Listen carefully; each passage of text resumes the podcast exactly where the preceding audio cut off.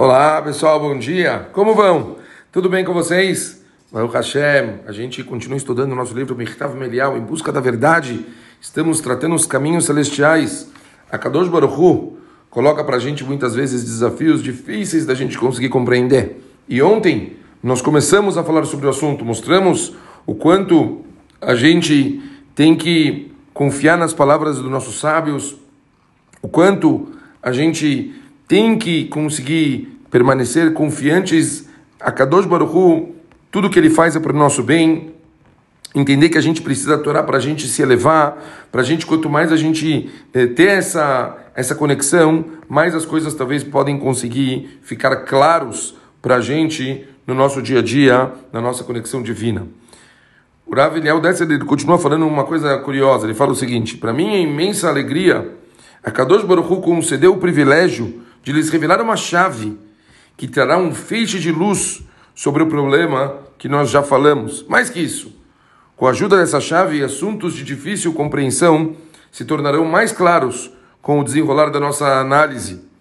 Encontrei a raiz dessa solução nos escritos do famoso Rav Chaim de Volozhin, o famoso aluno do Gaon Divina, na obra dele mais famosa, o famoso livro Nefesh HaChaim, que ele traz em relação à ética dos pais, ele fala o seguinte: na segunda Mishnah, que descreve as dez gerações entre Noah até Abraham, entre Noé e Abrão, esse último é chamado apenas de Abraham.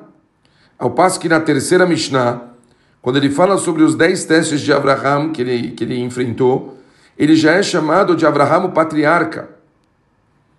A explicação do Rav Chaim Volozhin cita um versículo em Provérbios.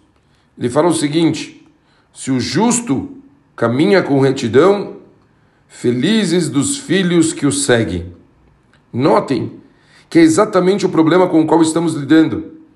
Observemos mais atentamente a interpretação do Rav Chaim de Volozhin, pois as virtudes que o justo se empenhou para conseguir passarão aos seus filhos, como parte de sua natureza, e eles precisarão de um menor esforço para lograrem um resultado semelhante. O homem pode não perceber o valor contido nessas palavras, sem ele entender de verdade o que está acontecendo, escreve o, o Rav Eliel Desser.